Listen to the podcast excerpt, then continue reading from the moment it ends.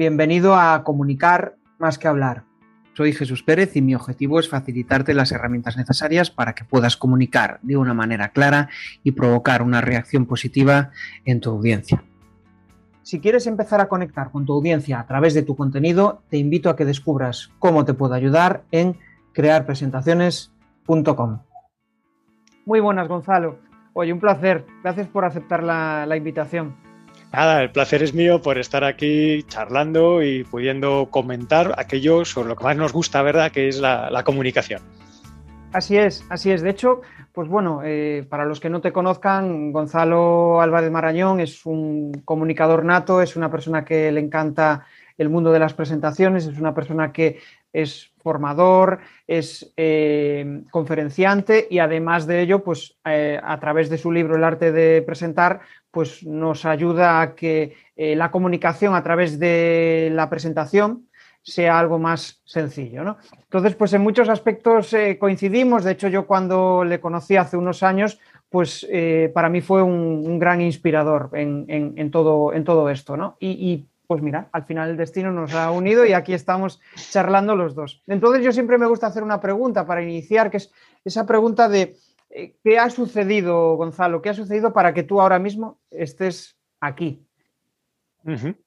Eh, pues sí, a ver, es algo que a veces a la gente le choca mucho porque cuando hurgan en mi currículum y ven que yo estudié ingeniero de teleco y lo que es todavía peor, que luego hice un doctorado en informática, dicen, pero vamos a ver, ¿qué, qué pinta un ingeniero, ¿no? un informático hablando sobre comunicación, escribiendo libros, sobre cómo hacer presentaciones, porque tenemos este estereotipo del ingeniero, el informático, como tímido, introvertido y pésimo comunicador, hablando ahí de, siglas y de cosas raras que, nadie entiende.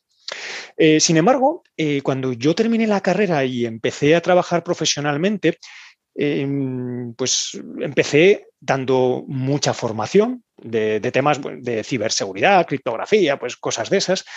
Además, daba muchas charlas, hacía muchas conferencias y al final terminas entrando en un círculo virtuoso, porque a mí la verdad es que me gustaba hacer presentaciones, me gustaba hacer formaciones. Claro, como te gusta, le pones mucho mimo, mucho cariño. Yo eh, buscaba en Internet referentes, mm, asistía como, como participante en cursos, como oyente, como audiencia en conferencias de americanos, de anglosajones, veía cosas que hacían totalmente distintas a las que se veían en España y yo iba aprendiendo de uno, cogiendo de aquí y de allá lo iba incorporando a mis cursos, a mis eh, presentaciones. Y claro, pues al final, cuando algo te gusta, eh, te esfuerzas en hacerlo bien, te, llaman para que lo hagas. Eso te permite poner a prueba. Si gusta, te llaman más, tú te esfuerzas más, te llaman más y al final entras en ese círculo virtuoso. Y un buen día, recuerdo perfectamente la fecha, era en diciembre del 2007, estaba ayudando una conferencia en un foro y uno de los, eh, bueno, ya habíamos terminado, estábamos comiendo los ponentes y la verdad es que era eh, la conferencia que mejor me había salido hasta, hasta ese momento. Y uno de los ponentes me dice, ¿y tú, Gonzalo, a qué te dedicas? Y yo le respondía, bueno, pues yo doy cursos sobre ciberseguridad, enseño criptografía, y me dice él, no, tú lo que tienes que hacer es dar cursos sobre cómo hablar en público. Y bueno, pues a partir de ese momento yo empecé a plantearme, pues a lo mejor igual, pues todo lo que he ido aprendiendo, yo empecé en el año 95 a hacer estas cosas, todo lo que he ido aprendiendo en estos más de 10 años le puede servir a otras personas, porque era cierto que muchos compañeros de profesión o amigos me venían, oye, mira, tengo que hacer una presentación, no sé si me podrías ayudar a, no sé, meter alguna de esas cosas que tú sueles poner, tal. Y dije, pues mira, en vez de ir ayudando de uno en uno a, a personas que me conocen y me vienen a pedir ayuda, lo que voy a hacer es voy a crear un blog, que en el 2008 es cuando lo creé, se estaban empezando así como a poner más de moda los blogs, era todavía algo raro, pero bueno, ya, ya estaban pegando, y voy a hacer un blog sobre, sobre presentaciones, donde voy a compartir todo lo que he ido aprendiendo a lo largo de estos años, y oye, pues una cosa llevó a la otra, el blog empezó a tener seguidores, me empezaron a llamar para dar conferencias, bueno, pues yo daba una conferencia, otra, luego me empezaron a llamar para dar cursos, Luego me empezaron a llamar para ayudar a, directivos pues, con algún tipo de presentación, tal, y para cuando me di cuenta, pues ya había creado una empresa sobre este tema y estaba ya viviendo, viviendo de la comunicación. curioso, curioso. cuando realmente eh, partimos de una idea, ¿no? Tú en, realidad has, jugado igual, igual, la baza contraria, es decir, eh, la idea era una ficción y al final se convirtió en un negocio, ¿no? Pero la mayoría de las personas al final crean, o sea, piensan en una idea, no piensan tanto en una ficción y de esa idea sacar un, negocio, ¿no? Em, sí que me gustaría preguntarte, mm, ¿cuál fue la, clave que hizo el, cambio de chip de decir, oye, eh, esto al final puedo vivir de ello realmente? Y, dejaste tu trabajo por, cuenta ajena y dijiste, pues ahora es el momento, voy a, voy a dedicarme en pleno a esto. Bueno, la, clave fueron los clientes. Cuando empezaron a llegarme tantas peticiones que yo, de hecho, ni yo mismo las podía atender solo, tuve que empezar a buscar ya gente para trabajar conmigo y así es como monté la, estructura del arte de presentar, que en su momento álgido, pues llegamos a estar siete personas. Con lo cual, eh, bueno, pues yo siempre digo, yo nunca tuve una estrategia, yo no me senté un día, voy a hacer un plan de negocio y voy a crear una empresa de comunicación. Para nada.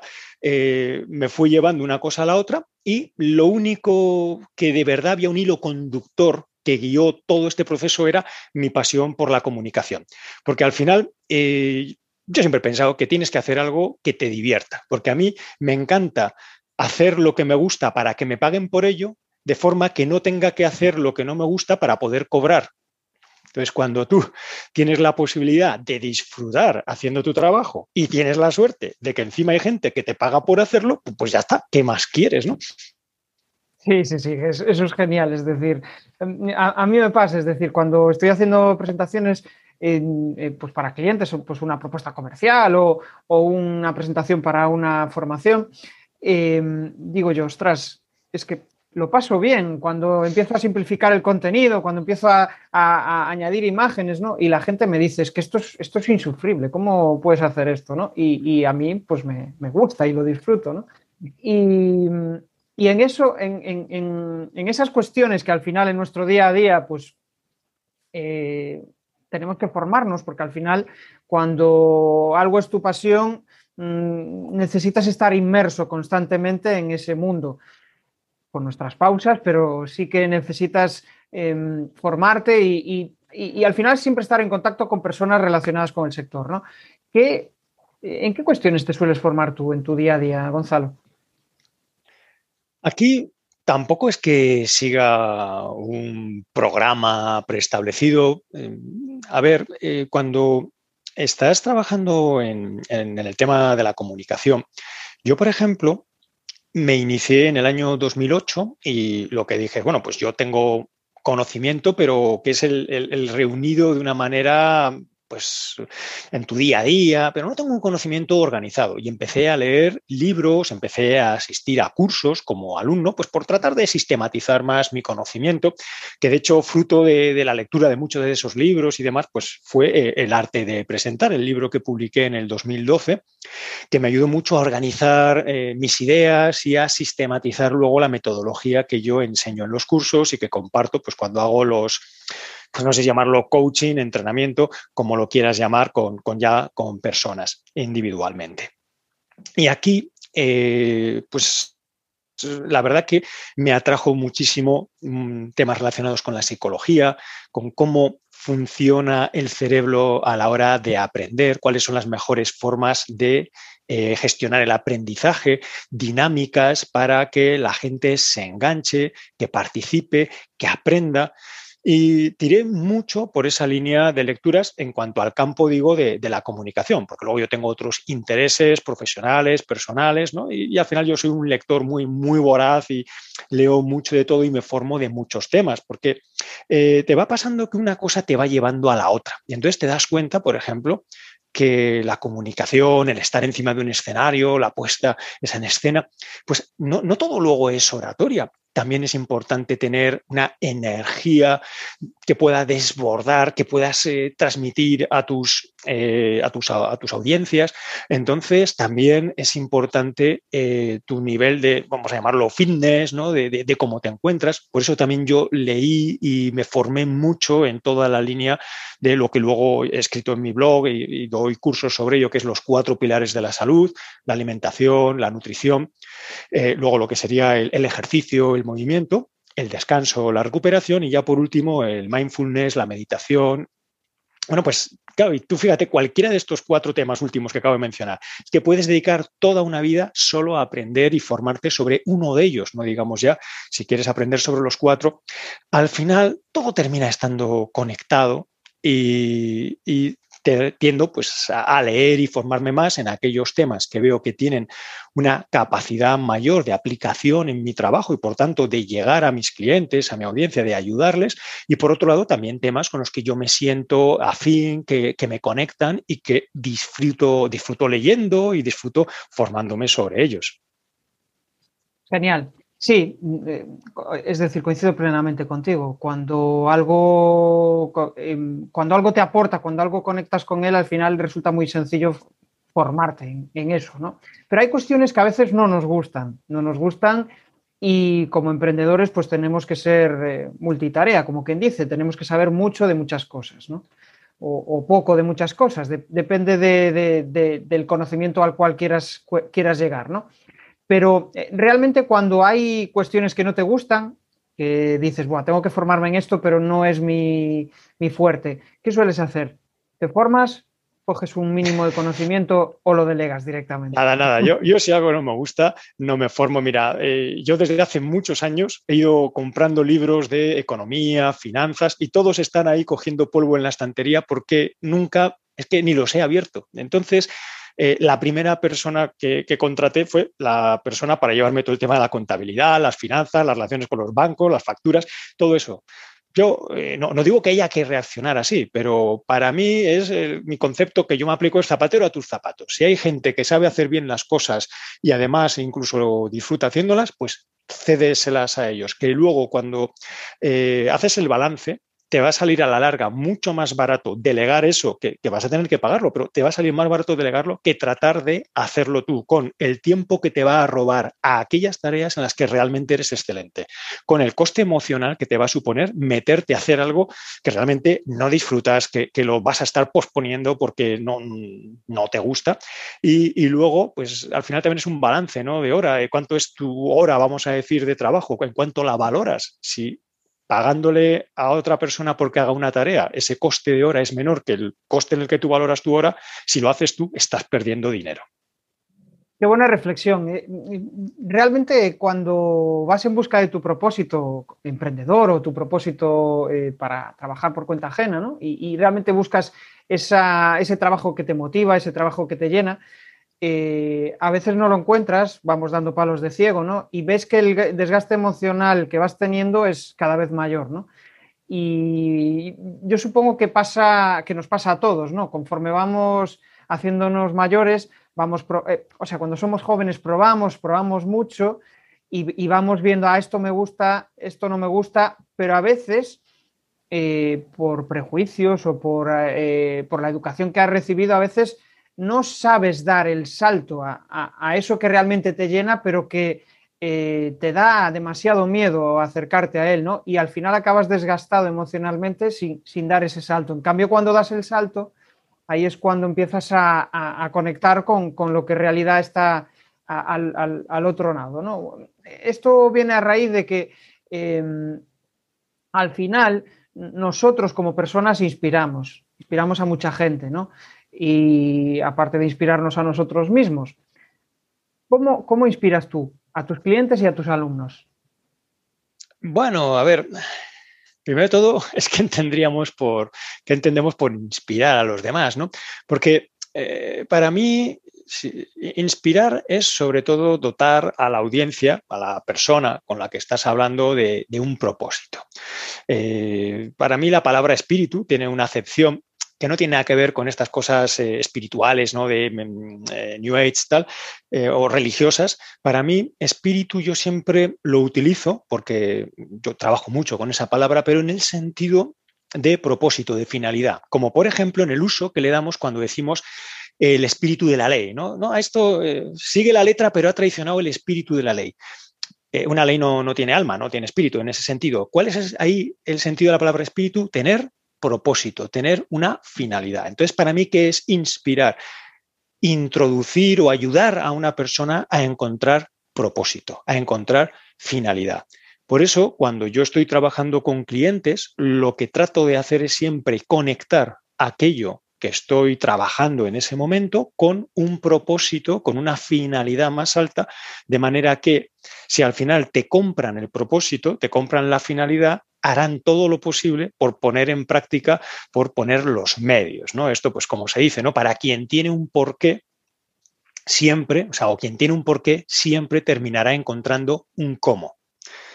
En otras palabras, ¿no? Si no quieres, encontrarás la excusa. Y si quieres, encontrarás los medios. Por eso, para mí, inspirar es ayudar a encontrar esa finalidad, ese propósito, ese por qué o ese para qué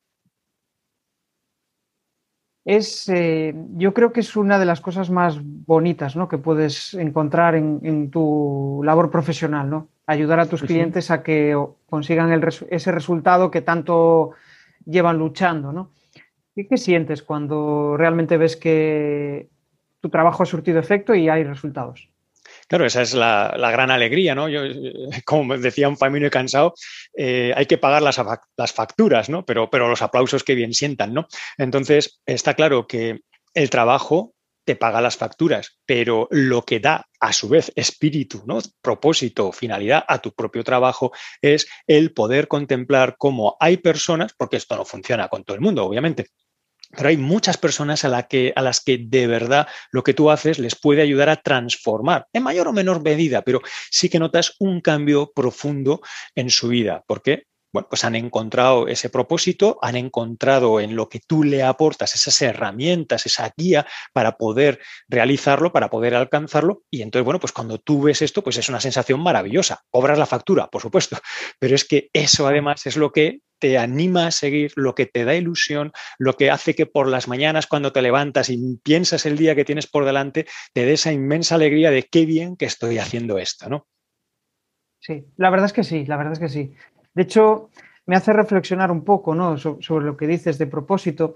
Al final, sea en comunicación, sea en, eh, trabajar el coach desde un punto de vista más pragmático o sea eh, aquellas personas que te ayudan a emprender. Eh, casi siempre todas tienen un hilo conductor, ¿no? que es encontrar en, tu cliente o en tu alumno ese, propósito, ¿no? esa motivación para conseguir el, objetivo. Vamos a hacer ahora un cambio de, de tema y vamos a ir al tema principal, ¿no? A las presentaciones. Entonces, ¿qué significa para ti una presentación? Pues si nosotros vamos eh, a la etimología de la palabra, yo la verdad ignoro de dónde viene la palabra presentación, pero una cosa está muy clara, y es que una presentación, la palabra presentación está emparentada con la palabra presente, ¿no? Presente, presentación. Ahora bien, ¿qué significa en castellano la palabra presente, además del tiempo verbal? Un presente es un regalo. Por eso, para mí, una presentación es un regalo que tú le haces a la audiencia. ¿Cómo que un regalo? ¿Qué, sentido tiene hacer un regalo? Fíjate, cuando la audiencia sale por la puerta tras tu charla pensando, qué bien que he venido a esta presentación porque gracias a lo que me ha contado esta persona, ahora puedo puntos suspensivos, ¿no? Pues lo que rellene en esos puntos suspensivos, ese es el regalo que tú le has hecho.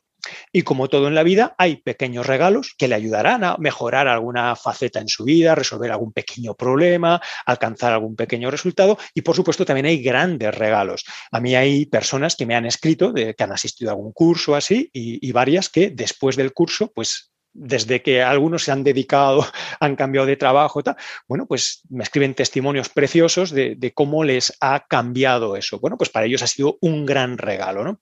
Pero en el fondo, para mí, esta metáfora es muy potente porque de entrada cambia tu relación emocional con la presentación, no es lo mismo que te digan, tienes que hacer una presentación, ¿no? Y es como, ah, un PowerPoint, tal, a que te digan, tienes que hacer un regalo. Ya te cambia la cara, ¿no? Ya es como, ah, voy a hacer feliz a alguien, ¿no? Le voy a aportar eh, algo valioso. Mientras que voy a hacer una presentación, la gente es como, voy a soltar una chapa, les voy a meter un rollo. Entonces, ¿qué es para mí una presentación? Un regalo. Mm, reflexionando, ahora mismo estoy reflexionando sobre tus palabras, ¿no? Y realmente eh, cuando piensas en un regalo, piensas en empatizar con la otra persona, piensas en lo que él necesita, ¿no? Y eso yo creo que es la principal clave a la hora de hacer una presentación, pensar en la otra persona, pensar en lo que él va a necesitar, cómo le puedes ayudar, porque ahí es donde vas a conseguir conectar con él. Cuando realmente hablas de una forma teórica o hablas de lo que tú sabes, pero realmente no has pensado en el otro, pues realmente lo que has soltado es tu libro, pero no has hecho una, presentación. ¿no? Y, en ese, vamos, en esa, en esa línea, eh, cuando tú piensas en una presentación, ¿qué se te viene lo primero a la cabeza? ¿Te viene una presentación comercial, una presentación de una formación, una presentación de una charla que tú des? Para ti, ¿qué, es la presentación por, eh, vamos, la más importante para ti?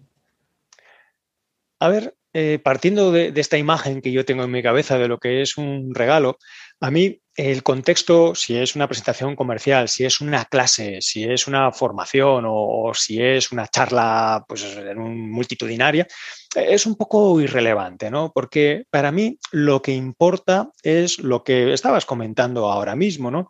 ¿Por qué a mí me parece tan potente la metáfora del regalo? Porque, como decías, cuando yo le voy a hacer un regalo a alguien, yo me pongo en segundo plano y en quien pienso es en la persona a la que voy a regalar. Yo no voy a tomar como baremo de mi decisión de qué regalarle lo que a mí me gusta, mis aficiones o mis necesidades. Yo lo que pensaré es lo que le gusta, las necesidades que tiene o las aficiones de la persona a la que yo le voy a hacer el regalo. Pongo a esa persona en el centro y renuncio a mi propio ego, por así decir, para tratar de aportarle algo al ego de la otra persona. Renuncio, por así decir, a, mi mapa, a mi forma de ver el mundo, a mi perspectiva, para tratar de ver el mundo desde la perspectiva de la otra persona. Y si yo ahora estoy en un escenario comercial, ¿esto qué significa? Pues yo no te voy a tratar de vender a ti mi tecnología, mi producto, mi servicio con calzador, da igual, si tú no lo necesitas, yo te voy a hacer ver cómo lo necesitas. Tal. Si estoy dando una conferencia, pues no voy a hablar de mi libro, porque voy a hablar de tu libro, voy a hablar de lo que a ti te preocupa, de cuáles son tus problemas, tus sueños, tus metas y cómo yo puedo ayudarte a resolverlos o aliviarlos o a alcanzarlos. Entonces, para mí, al final, cuando yo pienso en presentación, independientemente del escenario, yo siempre lo que pienso es en aportar valor a la audiencia. Esa es para mí la clave de la presentación. ¿Has aportado valor? Entonces ya has hecho una presentación. Fenomenal. Mm, siguiendo un poco esta línea, realmente hay muchas personas que entienden una presentación pues, como un apoyo y cuando hablo de presentación lo entendemos como ese apoyo visual, ese apoyo de texto que, acompaña a lo que tú estás diciendo. Pero al final la presentación es todo. Es tu discurso, tu comunicación, que al final lo importante eres tú, ese apoyo. Y mm, quizá a veces se genera confusión con que la presentación es lo de atrás, es ese guion, pero la realidad es que la presentación lo es todo, ¿no? ¿Qué opinas de este aspecto? Pues sí, yo creo que hay una desafortunada confusión aquí con el lenguaje, porque llamamos presentación tanto al acto de comunicación como a las diapositivas que ponemos detrás. Claro, si la presentación fueran las diapositivas, significa que hasta el año 80 y algo, pues no existían las presentaciones, cuando llevábamos siglos viendo y escuchando presentaciones. Entonces, eh, eso, como no vamos a luchar contra ello y vamos a usarlos intercambiablemente, pues de hecho muchas veces cuando vas a hacer una presentación te dicen, oye, mándame la presentación. Y yo, no, pues la presentación la tengo que hacer. Ya, pero mándame las diapositivas. Ah, eso es otra cosa, ¿no? Entonces, que no tengo diapositiva. Ah, no, y entonces, ¿qué vas a hacer? No, pues una presentación. Entonces, claro, entras ahí como en esta especie de diálogo de besugos. Así que, eh, para mí, si ya una vez explicado lo que es mi concepto de la presentación como regalo, lo que es el acto de comunicación, ahora esto que proyectamos en pantalla, que también desafortunadamente llamamos presentación cuando debería ser simplemente, simplemente eh, diapositivas. ¿Qué son estas diapositivas? para mí no son más que una herramienta de amplificación de tu mensaje. En otras palabras, cuando yo estoy tratando de explicar un concepto o una idea, pero las palabras no alcanzan a describirlo y hay un vídeo, una foto, un diagrama, hay un gráfico de datos que plasma perfectamente aquello que yo tengo en mi cabeza, pero que a ti te resultaría difícil visualizar solo con palabras, entonces sí. Entonces, ponlo en una diapositiva o de la manera que sea. ¿eh? Antiguamente las presentaciones, antes de los años 80, llevaban eh, fotos o llevaban diagramas hechos en papel y los iban cambiando, lo habremos visto en películas. Eh, yo he utilizado los famosos retroproyectores, aquellos que, tenías unas transparencias, de ahí venía la palabra transparencia, y las ponías encima ahí del retroproyector. O sea, ha habido muchas cosas. Ya en tiempos de los romanos eh, usaban dibujos. que, lo que es el concepto de diapositiva existe desde hace miles de años. Entonces, ¿Cuándo crees tú que un romano usaba un dibujo? Pues cuando tenía que mostrar algo y era imposible contarlo con palabras y ese dibujo iba a ayudar a la audiencia a aclarar algo. Si yo te voy a describir cómo va a ser la nueva sede a la que vamos a ir, hombre, pues en vez de contártelo con palabras, pues es muy alta, tiene una entrada enorme, hombre, pues te pongo fotos, te pongo un vídeo 3D que se va moviendo, un dron, eh, te voy a poner elementos visuales que ayudan a amplificar mi mensaje. ¿Cuál es el problema? Que normalmente utilizamos estas diapositivas como una muleta. A mí me ocurrió en una ocasión que yo en un evento, pues hice una charla y yo la hice sin, sin diapositivas. De hecho, normalmente no suelo usar PowerPoint. Era pues en un teatro, yo que sé, había 800 personas y en el descanso una persona del público se me acerca y me dice, macho, ¿cómo tienes huevos a salir ahí a hablar sin PowerPoint? Claro, para esta persona, ¿qué es el PowerPoint? Es esa muleta, porque cuando tú tienes diapositivas ya te sientes seguro. No tienes miedo a que se te olvide un detalle, porque simplemente te giras y sigues leyendo. No tienes miedo a quedarte en blanco, porque te giras y sigues leyendo. Y además, fíjate, la audiencia va a poder ver cuánto has currado, cuánto has trabajado, todo lo que has puesto ahí, todos los gráficos, todos los datos. La cuestión es que si todo está en las diapositivas, entonces, ¿para qué estás tú? ¿Y cuántos ponentes sobran? Porque no aportan ningún valor a las diapositivas. Entonces, ese es el problema. Cuando ponemos el contenido de la presentación en las diapositivas durante la fase de exposición oral. Otra cosa es que tú quieras repartir las diapositivas a la audiencia para que tengan un material de trabajo, para que tengan todo lo que tú has dicho, para que audiencia que no haya podido estar presente se lleve el contenido.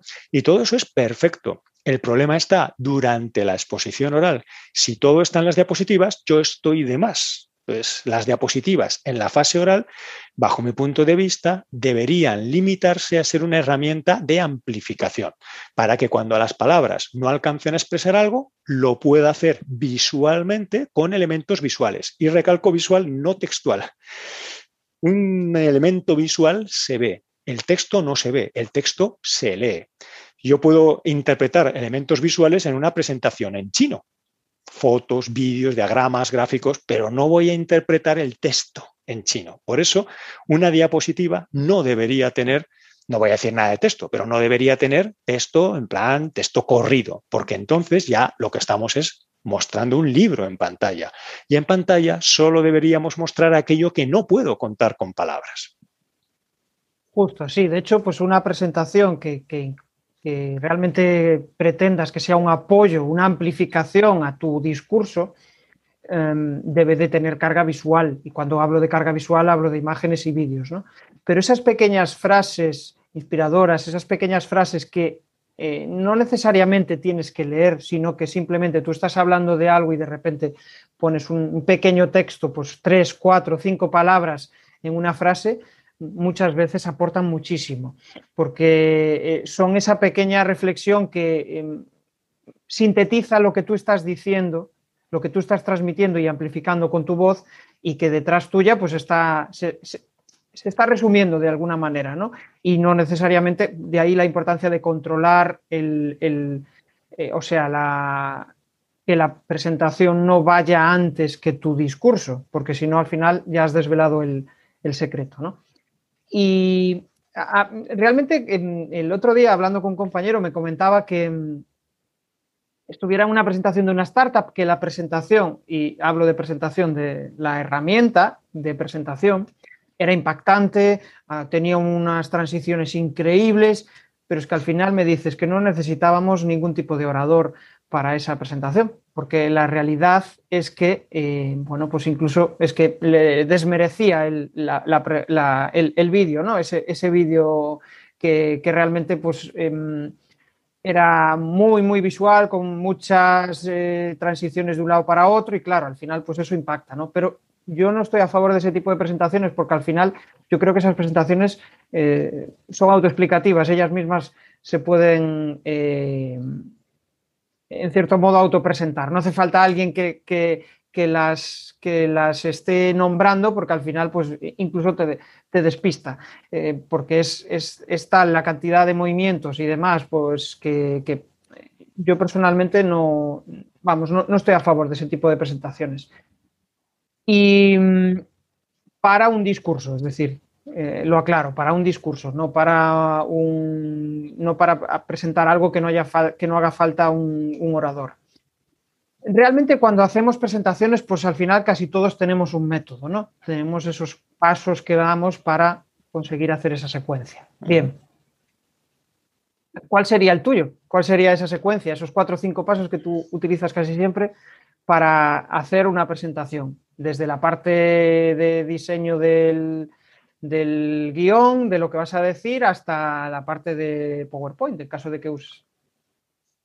si, partimos de esa idea de que una presentación es un regalo, si a ti te encargan o llega el momento de hacerle un regalo a alguien, ¿qué es lo primero que vas a pensar? No vas a pensar qué quiero regalar, eh, qué se me da bien o cuál es mi afición favorita. Lo que pensarás es, ¿a quién le tengo que regalar? ¿Qué necesita esta persona? Y ese es para mí el primer paso de toda presentación. Es siempre la audiencia. ¿Qué necesita la audiencia en el sentido de, oye, ¿qué problemas tiene? con qué dificultades se está luchando, qué frenos para el negocio se está encontrando, qué obstáculos le impiden avanzar. Eso en el lado, vamos a decir, negativo. Y por otro lado, en el lado positivo, ¿qué, qué metas persigue? ¿Qué resultados tiene que obtener? ¿A qué objetivos necesita acercarse? Y desde aquí ¿puedo yo ahora aportar algo en un sentido o en otro? Porque si no tengo nada que aportar, no soy el orador apropiado. A mí a veces me han, llamado para dar conferencias y las he declinado y les pongo en contacto con una persona que considero más adecuada, porque a veces pues como esto la comunicación, la gente pues le da luego un amplio enorme, pues igual me dicen, oye, quiero para un equipo de recursos humanos, no sé qué tal. No, yo de eso ya no sé. ¿Por qué? Porque me estás pidiendo un regalo para algo que yo no estoy capacitado. Entonces, el punto de partida es quién es esa audiencia y qué necesita, qué problemas tiene, qué resultados persigue. Si puedo aportar algo, entonces ahora es donde yo empiezo a pensar, teniendo en cuenta de qué tiempo dispones, teniendo en cuenta de qué conocimientos previos tienen ya y cuál es el objetivo de la presentación. Esto para mí es muy importante también.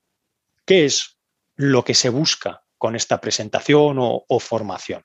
¿Qué tipo de cambio esperas que se produzca en la audiencia a nivel intelectual? ¿Qué ideas, qué creencias hay que cambiar o, añadir a nivel emocional, de actitud, ¿no? cómo se relacionan con este tema, qué, emoción sienten, cómo hay que cambiar eso y a nivel sobre todo de conducta, ¿no? ¿Qué, tendrá que empezar a hacer eh, la audiencia?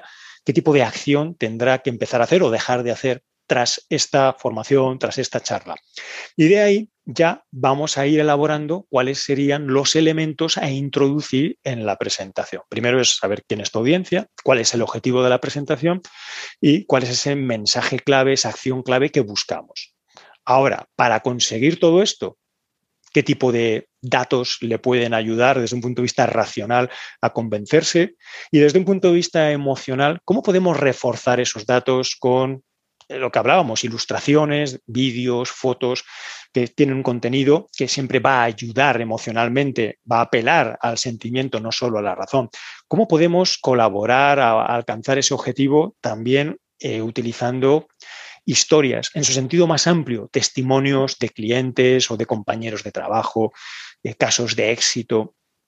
Eh, pues recortes de prensa, historias que han aparecido en, la prensa, en fin, pues hay todo aquello que yo puedo añadir para, de alguna manera, dar un rostro a los datos, para humanizar la presentación y que no sea todo conocimiento abstracto apoyado por datos abstractos de porcentajes, volúmenes de ventas, y al final todos son números y todo queda en un plano muy abstracto.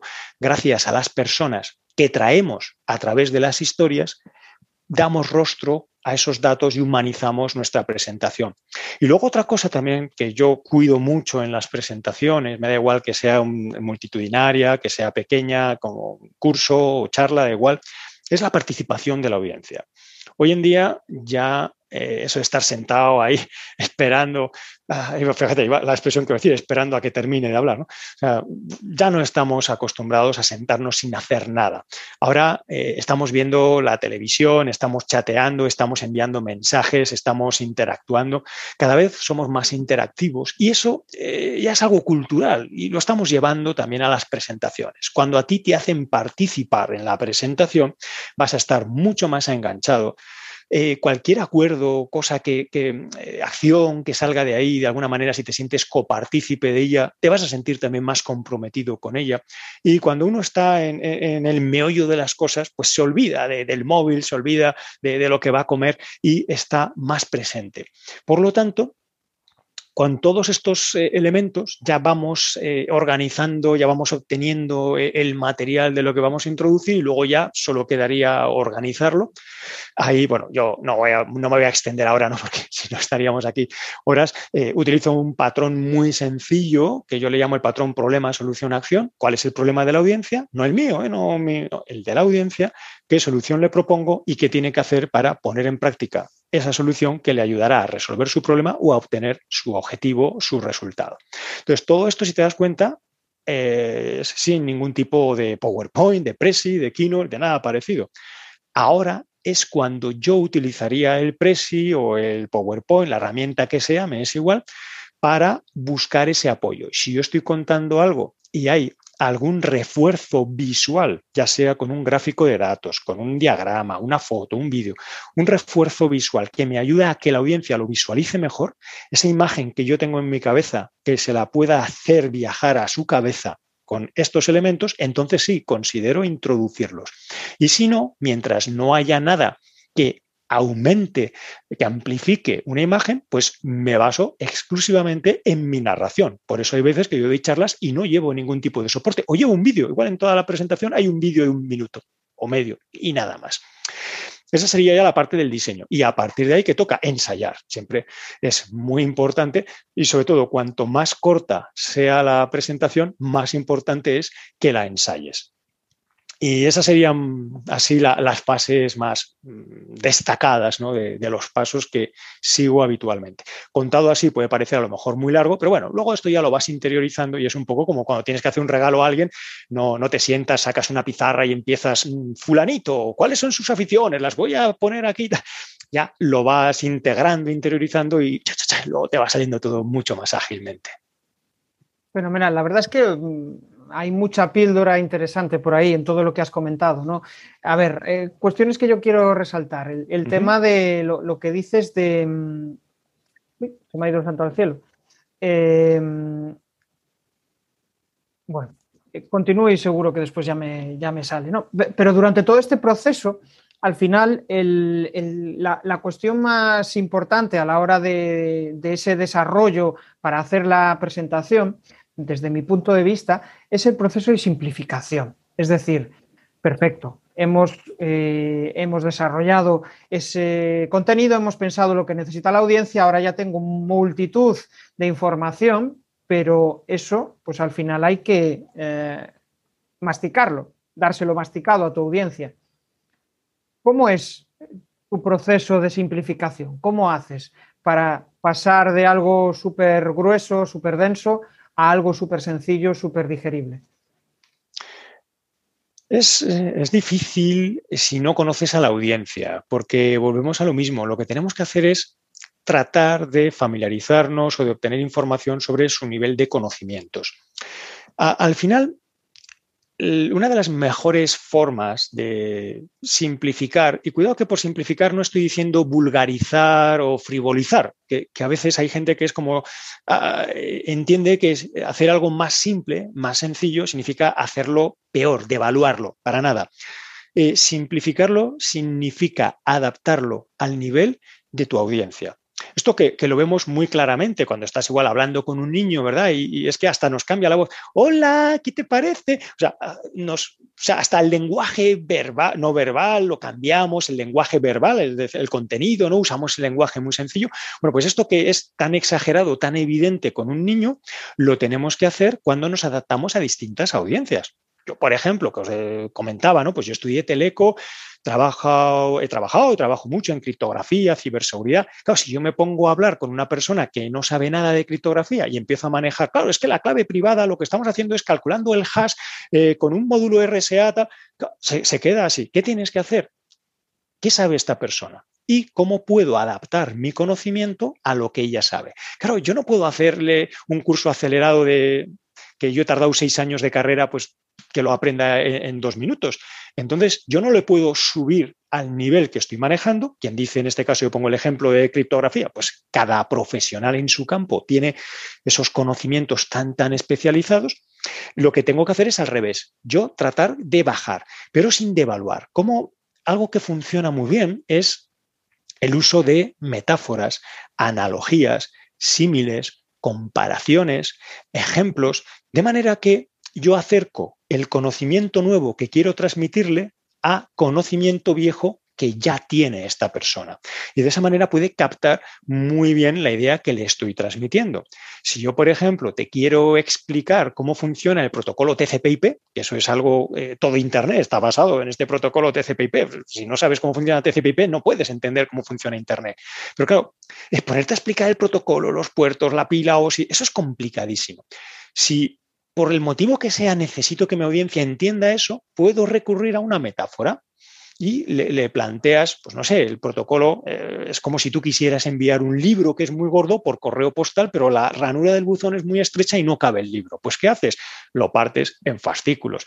Cada uno de ellos lo metes en un sobre escribiendo la dirección del remitente y del destinatario y un número de secuencia. Y los vas mandando de uno en uno y cuando has mandado todos, te manda una carta a él y te dice, oye, que me falta el 17. No pasa nada, tú tenías copia, le mandas el 17 y ya te manda una carta y te dice, oye, que ya he recibido por los 25. Vale, pues así es como funciona, salvando las distancias, el protocolo TCP/IP. Ahora ya lo entiendes. ¿Por qué? Porque hemos estado usando un lenguaje y unos conceptos que te son familiares. Sobres, buzones, libros, fascículos. Y si tú tienes ya ese conocimiento, ahora puedo pasar a explicarte algo nuevo para que tú lo entiendas. Entonces, simplificar al final lo que significa es que busque la manera de acercar algo nuevo a algo viejo que tú ya tienes. Fenomenal. Yo, yo en ese aspecto, em, la simplificación, eh, tal, como dices, no es justamente adecuarte al lenguaje y a los conocimientos de, tu, de tu, interlocutor. ¿no? Pero si hablamos de sintetizar, ¿qué aspectos crees que son clave ahí?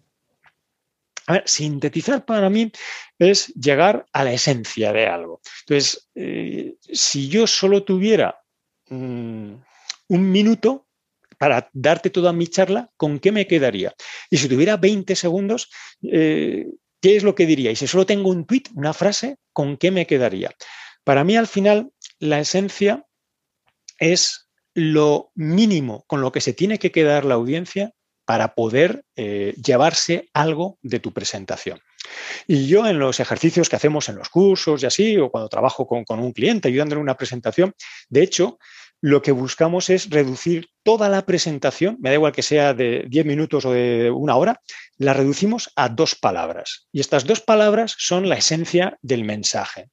Y estas dos palabras, ¿cuáles son? La acción y el beneficio. ¿Qué es lo que busco inspirar en mi audiencia que haga esa acción y que ganará la audiencia, no yo. Recordemos que el regalo es para la audiencia, no para mí.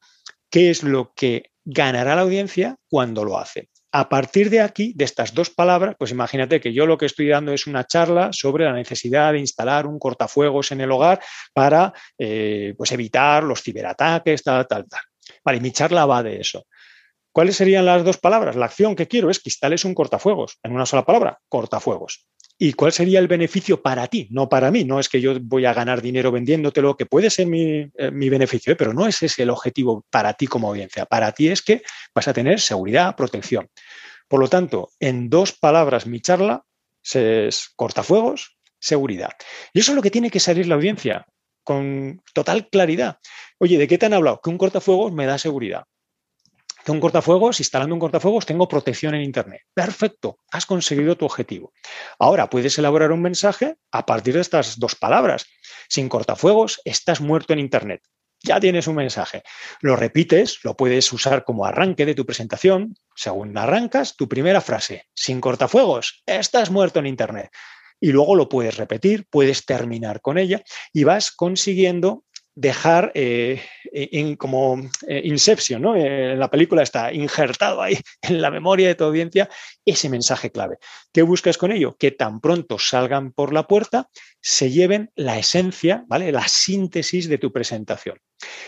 Una sola frase, un tweet sin cortafuegos, estás muerto en Internet. ¿Que tengo más tiempo? Yo ya he trazado los dos carriles sobre los cuales va a ir eh, avanzando, progresando mi presentación. ¿De qué te tengo que hablar? De cortafuegos, cómo funciona, cómo se instala, de qué ataques protege y, eh, bueno, y eso ya empieza a ser la ganancia, ¿no? El beneficio. El otro rail, ¿cuál es el beneficio? ¿Qué vas a ganar? ¿Por qué te interesa a ti tener uno? Y a partir de ello puedo ir dando más información si tengo más tiempo. Pero tampoco es conveniente dar mucha, mucha, mucha más información, porque mi objetivo ¿qué es? Que la audiencia instale un cortafuegos. A partir de un momento, más información no va a hacer que la audiencia lo instale más. Al contrario, puede empezar a confundir a la audiencia y al final por, por, sobrecarga informativa, termina sin hacerlo. Y no digamos ya si me salgo del foco de mi presentación y empiezo a hablar de los antivirus y de los IDS y empiezo a hablar de la criptografía. Y entonces meto tal cantidad de ideas que la audiencia sale absolutamente confundida y le preguntan, oye, ¿de qué te han hablado? Me han hablado de los peligros de Internet, pero no sale con la idea de me tengo que instalar un cortafuegos. Entonces, ¿qué es sintetizar? Ir a la esencia es eh, con una espada afilada cortar todo aquello, ¿vale? Eh, podar, ¿vale? Podar todo aquello que, que no es el objetivo central. Por eso partíamos, ¿quién es la audiencia que necesita cuál es el objetivo? Entonces, a partir de ahí le voy a dar solo aquello que ayude al objetivo y todo lo demás, fuera, fuera, fuera, lo podo, lo corto. Esa sintetizar para mí es una espada afilada que lo que está haciendo es cargarse todo aquello que no contribuye a que el mensaje llegue, que a su vez el mensaje no es más que la formulación de qué tiene que hacer la audiencia para beneficiarse, qué tiene que cambiar y qué ganará con ese cambio.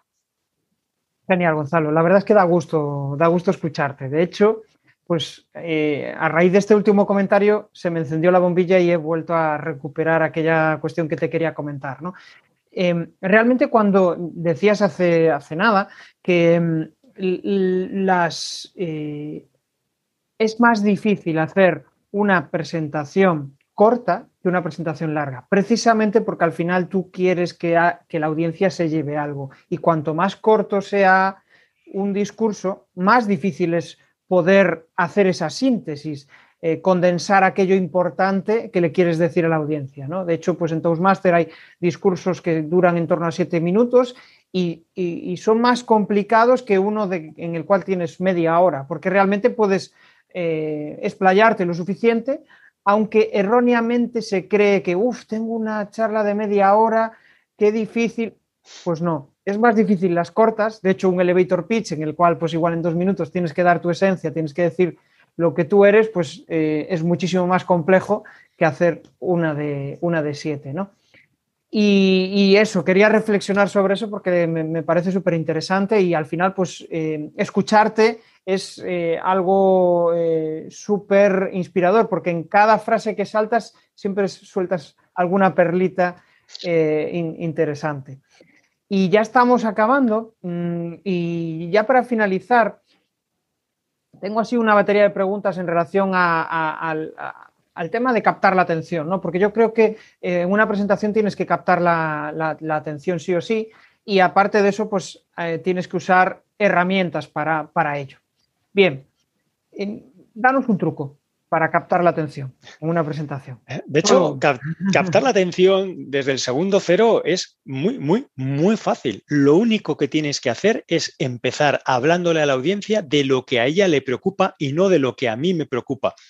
Claro, por desgracia, ¿cómo solemos empezar las presentaciones? Hola, buenas tardes. Es un gran placer y un honor para mí poder hablar delante de un público tan distinguido. Sé que son ustedes gente muy atareada, por eso voy a tratar de ser breve para retenerles el menor tiempo posible. Permítame que me presente, eso sí, con gran brevedad. Eh, cuando yo estaba en preescolar, ya destaqué por mi precocidad en la lectura y los hermanos de la Salle me daban libros de primero de GB solo con cinco años. Eh, Bla, bla, bla, es que siguen y siguen y siguen y hay gente que se cree que la audiencia además está embelesada escuchando esto, ¿no? Y dicen, ¡wow! Cuando llegue a octavo de GB, ¿qué va a ser eso, no? Pues no, mira, lo que están pensando es qué petardo, qué, aburrimiento y a los 10, 15 segundos, hoy en día la gente saca el móvil y ya se pone a chatear o a lo que sea y si estás ahora como es tan frecuente en telepresencia, eh, en videoconferencia, pues abren otra ventana y se ponen a responder el email o lo que sea. ¿Por qué no captamos la atención? Porque nos empeñamos en seguir hablando de nuestro libro. ¿no? He venido a hablar de mi libro, aquí el tiempo pasa y no se habla más que de tonterías. ¿no? Entonces, mientras estemos hablando de mi libro, a la audiencia mi libro no le importa nada. Fíjate que yo llevo desde el año 95 hablando en público, ya, ya vamos más de 25 años, y una de las revelaciones que yo tuve fue, y esto me costó aceptarlo, ¿eh? Pues esta revelación fue que tú a la audiencia no le importas nada. Pero nada, eres la última de sus preocupaciones. Pero como estás ahí en el medio, te crees que eres el centro y la gente te mira, pues, ah, no, qué importante soy. Pues no. A la audiencia lo único que le preocupa es ella misma. Le preocupan sus problemas, sus objetivos. Oye, pues, yo, ¿qué, ¿qué, puedo sacar de esta presentación? ¿Me va a aportar algo de valor esta persona? ¿Me va a ayudar con mis problemas? ¿Me va a ayudar a alcanzar mis resultados? En caso afirmativo, me prestará atención. En caso negativo, no me va a escuchar más. Me va a desconectar. En el sentido literal, porque se va a otra ventana o corta la, comunicación, o en un sentido mm, más metafórico, porque saca el móvil ¿no? y se pone a hacer otras cosas, o simplemente se pone a ensoñar, a mirar al techo.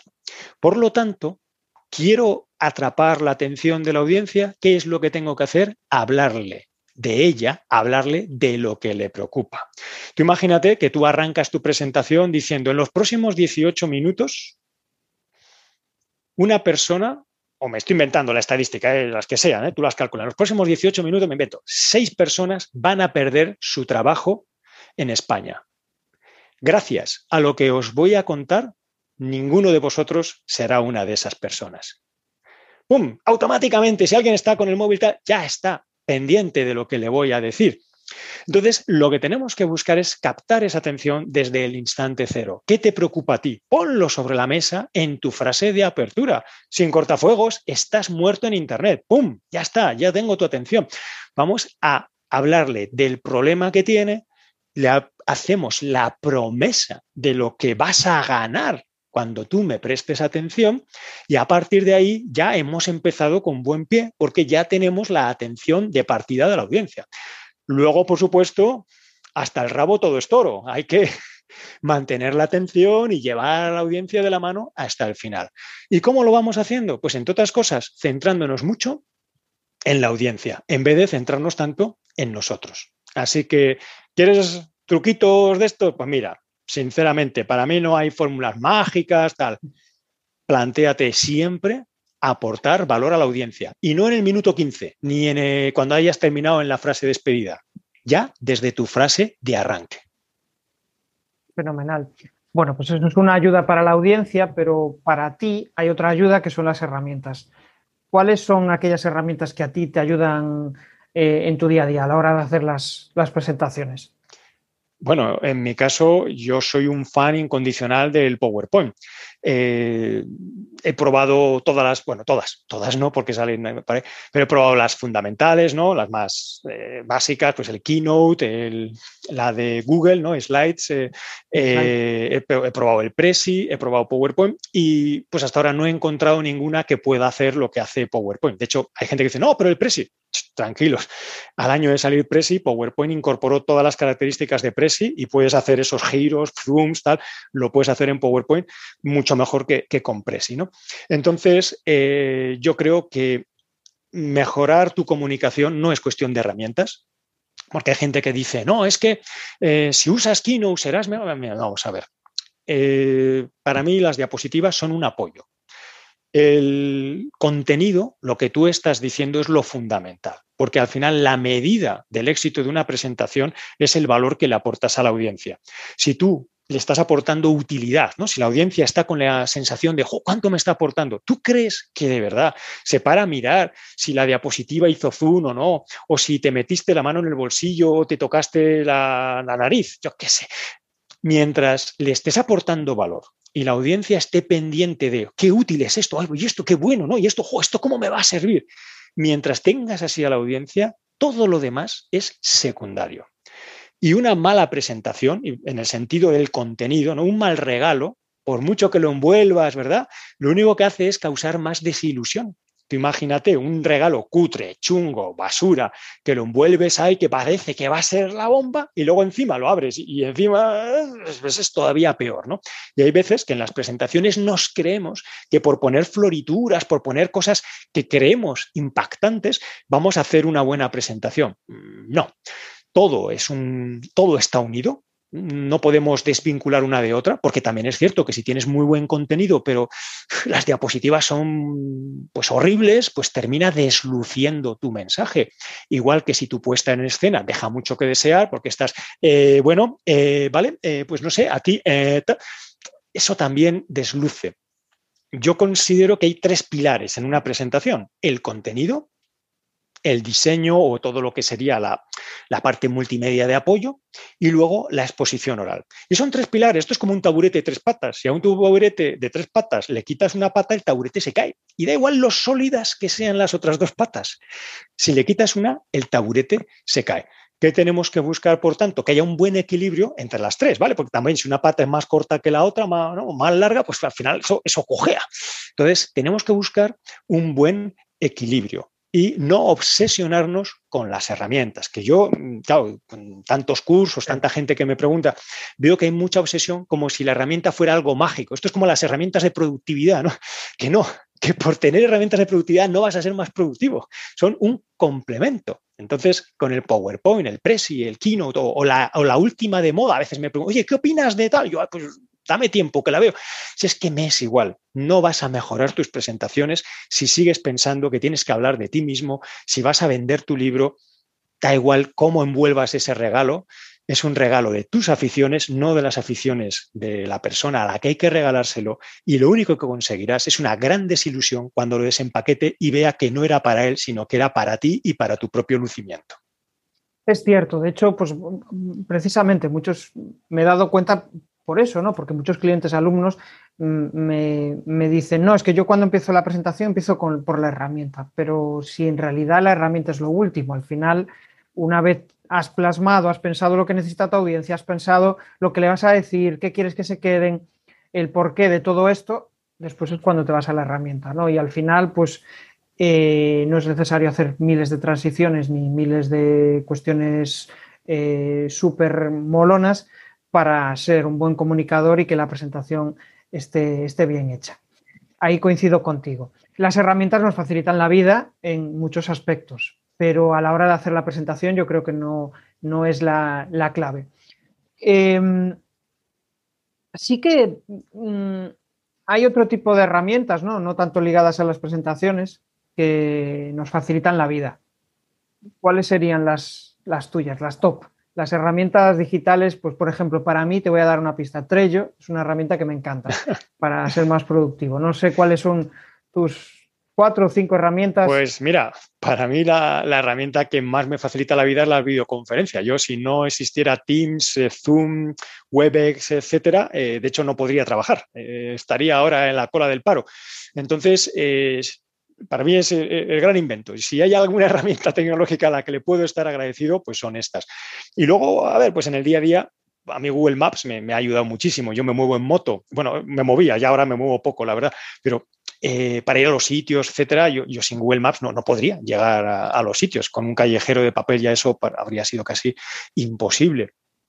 Y, luego, pues bueno, pues tampoco creas que yo soy muy friki de, herramientas de estas. Pues utilizo también, pues como todo el mundo, las herramientas de comunicación. Eh, pero para mí esas son las, dos, ¿no?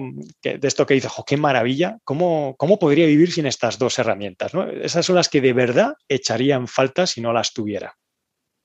Oye, Gonzalo, que ya llevamos una hora hablando y la verdad es que el tiempo se me ha pasado volando. Y ya para finalizar, venga, vamos a preguntarte una recomendación, un libro. Recomiéndanos un libro que, bueno, pues para las personas que nos quieta la comunicación o que queremos comunicar mejor, ¿cuál sería tu recomendación para, empezar? Obviamente yo voy a recomendar uno, el arte de presentar, y ahora te toca a ti.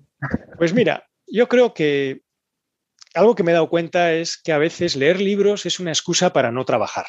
Entonces, más que recomendar un libro, lo que le voy a recomendar a la gente es, ¿quieres comunicar, quieres mejorar tu comunicación? Olvídate de leer ya tanto libro, tanto blog y ver tanto vídeo de YouTube y comienza a grabarte en vídeo. Esa sería mi recomendación. Grábate en vídeo. Y luego, por supuesto, mira los vídeos y tú mismo te vas a dar cuenta que te gusta, que no, que podrías cambiar en la siguiente grabación participa en todos los eventos en los que puedas, siempre ofrécete voluntario para hablar. En definitiva, no hace falta leer tanto libro, lo que tienes que hacer es lanzarte más a la piscina. Nadie que yo sepa aprendió a nadar leyendo libros. Nadie va a aprender a comunicar leyendo libros, leyendo blogs y viendo vídeos de YouTube. Esto es cierto, esto es cierto. Esto es como lo de los libros de autoayuda, ¿no? Por mucho que lo leas, si estás mal psicológicamente, no vas a conseguir solucionarlo, si no vas a un. que, no digo que no sirvan para nada, ¿eh? pero Sí, sí, es como, mira, como siempre estamos recomendando, lee este, lee otro, tal. ¿Cuántos libros llevas leído? No, ya me he leído 70 libros de comunicación. ¿Cuántas presentaciones has hecho? Ninguna, pero cuando me lea 30 libros más estaré preparado. bueno, esto, esto es pasar a la acción. Esto es pasar a la acción. Eso es. De hecho, la primera vez que fui a un curso de oratoria, cuando me empezó a picar la curiosidad todo esto, ¿no? De, bueno, pues al final oratoria, liderazgo, todo está muy relacionado, ¿no? Liderarte a ti mismo, eh, conocerte y, a base de conocerte mejor vas a conseguir comunicar mejor.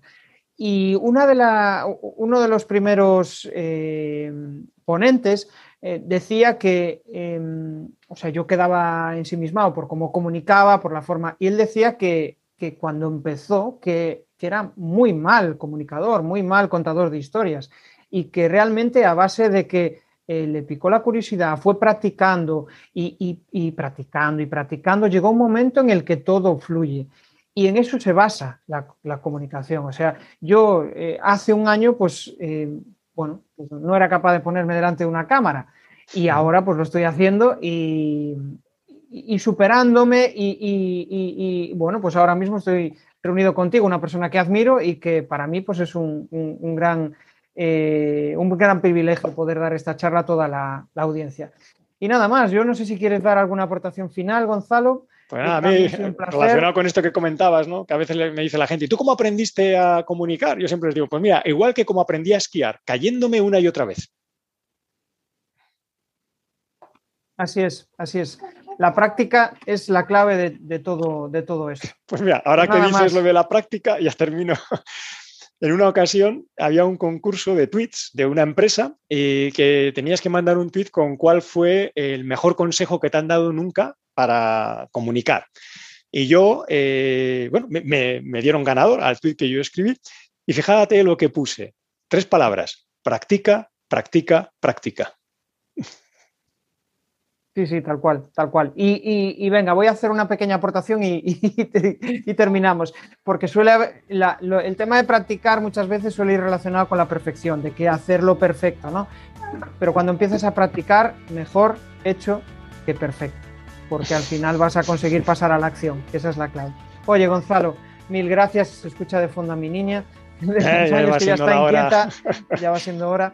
Y, y nada más, pues un placer. Pues gracias por- a ti, por Jesús, por darme esta oportunidad de, de hablar y compartir sobre este tema que tanto nos apasiona. Un abrazo. Si quieres empezar a conectar con tu audiencia a través de tu contenido, te invito a que descubras cómo te puedo ayudar en crearpresentaciones.com.